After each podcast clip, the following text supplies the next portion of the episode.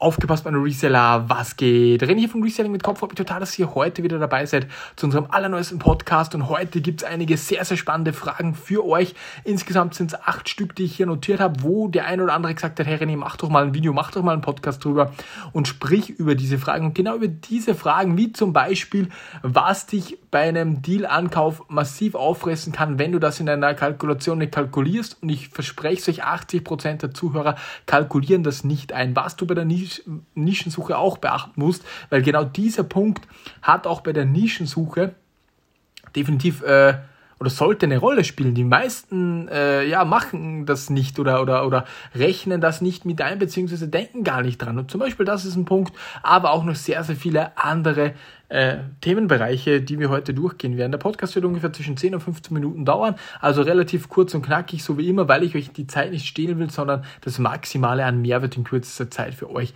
dann auch weitergeben will. Ganz kurz noch eine Info, Mittwoch 18.30 Stammtisch, haben wir jetzt schon zwölf Fragen, wird eine coole Geschichte, wird definitiv länger wie eine Stunde dauern, so ich schätze mal eineinhalb Stunden, äh, geplant ist eine Stunde, aber eher eineinhalb, weil es sehr, sehr viele Fragen sind. Und jetzt habe ich genug gelabert, meine Freunde, jetzt starten wir mal direkt los. Also grundsätzlich, der erste und der sehr, sehr große Punkt, den ich euch gleich am Anfang auch angetriggert habe, ist das Thema äh, Preiskalkulation. Natürlich wird der eine oder andere sagen, hey Digga, Preiskalkulation, da kenne ich mich doch aus. Ich weiß, dass ich mir Lagerkosten, Mitarbeiter, Einkaufspreis, Verkaufspreis, wie oft ein Spiel in welcher Zeit verkauft wurde. Das muss ich natürlich alles mit einberechnen. Und natürlich solltest du das jetzt bereits wissen, wie du deine Preise kalkulierst. Außer du bist ganz neu, dann schau dir die Videos an. Zu den Videos auch noch eine kleine Anmerkung.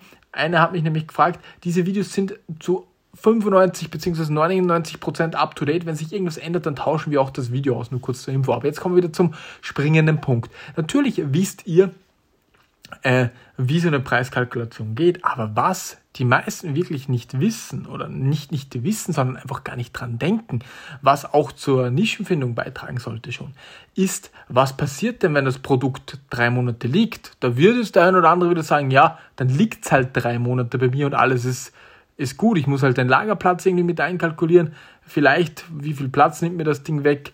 Äh, und ja, das war's. Aber nein, es gibt Fälle, wo Produkte, die länger liegen, dich auffressen können. Und das musst du bei der Nischensuche und auch bei der Kalkulation schon mit einberechnen. Welche Produktart ist denn das Ganze? Und jetzt wird sich der eine oder andere fragen, okay, was meint der René jetzt damit? Ich gebe euch jetzt konkrete Beispiele. Ich gebe euch zwei verschiedene Beispiele in der genau entgegengesetzten Produktart nenne ich es da. Ich, ich nenne das jetzt mal Produktart, ob das jetzt wirklich Produktart heißt, das ist eine andere Geschichte.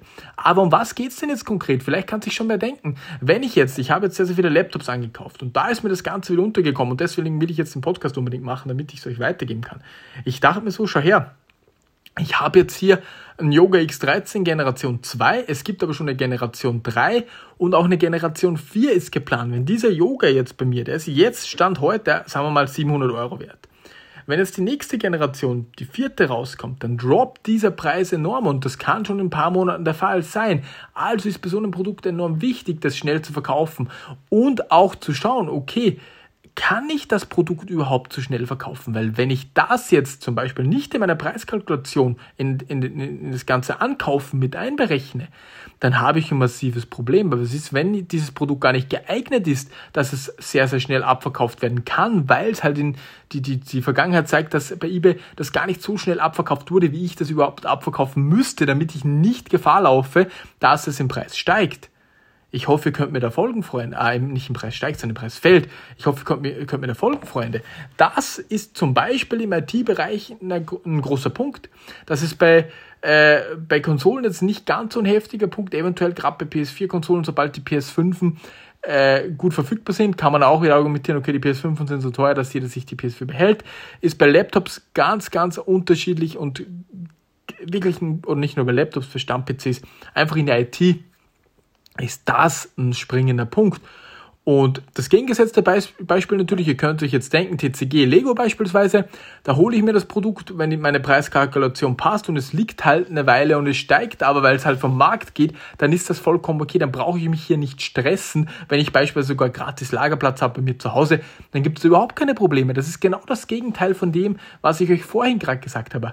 Äh, Spiele fallen meiner Meinung nach da nicht rein, aber ihr könnt euch mal eine Liste machen, vielleicht so eine To-Do, macht euch eine Liste. Welche eurer Produkte haben vielleicht das Potenzial, Dass sie im Wert steigen und welche Produkte äh, dürfte zu schleunigst loswerden, weil ansonsten fallen die. Das ist natürlich bei manchen Sachen kann man es nicht wissen, wie bei, beim Lego Investment, wenn ein, Reprint, äh, Rebrick kommt, wenn ich das so sagen darf, beim TCG Reprint. Das, das wisst ihr, aber vielleicht habt ihr auch Rechner, Laptops und so weiter, die eigentlich mal weggehören. Da muss man sich halt dann was überlegen, wie man das dann machen kann. Aber das ist halt ein Punkt, wo die wenigsten einhaken, wo die wenigsten darüber nachdenken. Und das ist genau so in der Nischensuche. Wenn ich jetzt in die IT-Nische will, dann ist ein Punkt, kann ich mit dem umgehen, dass ich manche Artikel schneller verkaufen muss. Und wenn ich das halt weiß, dann kann ich es in meine Kalkulation mit einberechnen. Wenn ich dann 500 so Laptops kaufe, habe ich überhaupt die Kapazitäten, diese Laptops innerhalb von einem Jahr abzuverkaufen oder ist das gar nicht möglich? Bietet eBay das gar nicht an, weil ich gesehen habe, im letzten, in den letzten 90 Tagen wurden nur 25 davon oder was auch immer, wie viel verkauft. Ihr wisst, was ich meine, glaube ich. Also schreibt euch das auf, notiert euch das Ganze und schaut, ob ihr das Ganze in eurer Kalkulation schon mit drin habt. Dann habe ich hier noch ein paar Fragen aufgeschrieben, die jetzt nichts mit diesem Thema zu tun hatten, aber das war mir jetzt mal das Wichtigste gleich zu Beginn. Eignet sich Card Market nur für Kauf oder auch gut für Verkauf? Also grundsätzlich Card Market eignet sich natürlich auch sehr, sehr gut für den Verkauf von Karten. Wenn du auf das Ganze spezialisiert bist und richtig viel davon hast und wirklich nur da reingehen willst, dann ist Card Market sozusagen wie Bricklink für Lego Minifiguren beispielsweise und so weiter, Lego Einzelteile, dann musst du meiner Meinung nach sogar auf Card Market verkaufen um da langfristig erfolgreich zu werden. Natürlich, äh, Ausnahmen bestätigen die Regel und Webshop würde auch funktionieren, wenn man zum Beispiel das in Sparquoten sieht, aber Card Market ist dann die erste Anlaufstelle meiner Meinung nach, wenn du Einzelkarten verkaufst, aber auch wenn du im, im TCG-Bereich dann auch aktiv bist. Genau, lieber in angesagte Nischen gehen oder da, wo weniger Konkurrenz ist statt Yu-Gi-Oh! beispielsweise Dragon Ball? Das ist eine sehr, sehr spannende Frage und äh, ich würde das dann ein bisschen, ein bisschen mischen. Also grundsätzlich äh, würde ich in den Bereich TCG gehen und vielleicht ein bisschen breit gefächert anbieten, nur um auf deine Frage zurückzukommen. Grundsätzlich kann man die nicht beantworten, aber ich bin immer der Freund davon, altbewährtes, äh, altbewährtes äh, zu übernehmen, aber dann zu adaptieren oder anzupassen, um dann vielleicht auch mehr Umsatz äh, machen zu können. Ich hoffe, äh, du weißt, was ich meine. Und ähm, genau. Was haben wir dann noch für eine Frage? Lass mich ganz kurz hier nachlesen. Ähm, eine Sekunde. Was würdest du sagen, ist der ausschlaggebende Faktor für regelmäßige Verkäufe?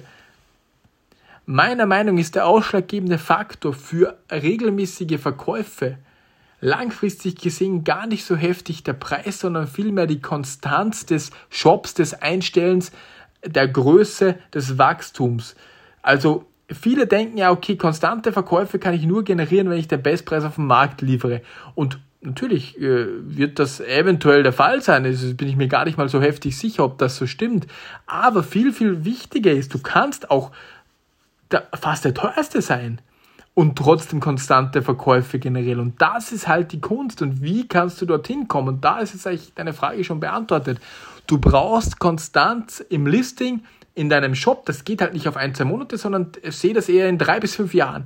Liste drei bis fünf Jahre, jeden Tag 30 Artikel und du wirst sehen, dass du auch teure Preise durchbringen kannst, wenn du in eine Nische gehst, beziehungsweise wenn du einfach einen super Support hast, gute Bewertungen bekommst, viele selbst bekommst, so in diesem ganzen Bereich. Das ist einfach eine extrem wichtige und, und lehrreiche Erfahrung, die ich auch nach und nach gemacht habe. Du brauchst definitiv nicht der Billigste zu sein.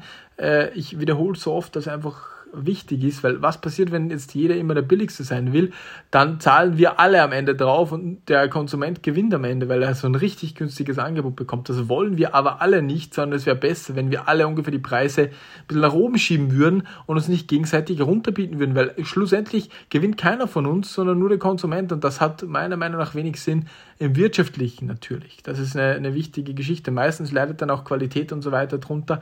Aber nochmal, die Frage sehr, sehr cool. Was würdest du sagen, ist der ausschlaggebende Faktor für regelmäßige Verkäufe und das ist definitiv Konstanz, wenn ich es mit einem Wort beschreiben dürfte. Das ist einfach, äh, das hat sich in so vielen äh, Lagen schon gezeigt bei mir. Genau, was haben wir dann noch? Ähm, die Erfahrung mit Verkaufszeiten der jeweiligen Nischenpreise kann man leicht recherchieren, aber wie lange es braucht zu verkaufen, muss man experimentieren. Wie lange dauern PS2-Spiele?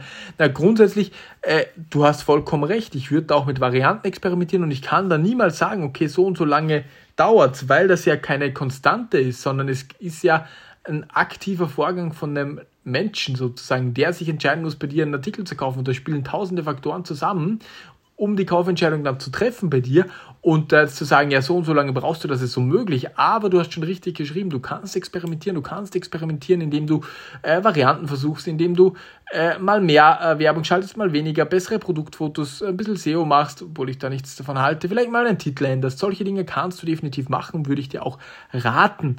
Jo, und grundsätzlich, Freunde, war es mir einfach enorm wichtig, hier ein paar Fragen zu droppen, beziehungsweise nicht beziehungsweise, sondern besonders die erste Frage mit dem, äh, was ist, wenn das Produkt zu lange liegt und durch die lange Lagerbarkeit von fünf bis zehn Monaten, weil man es halt nicht verkauft bekommt, weil man zu viel gekauft hat, nicht richtig kalkuliert hat, eine Preisminderung hat, weil diese äh, Produkte älter werden und deswegen weniger wert.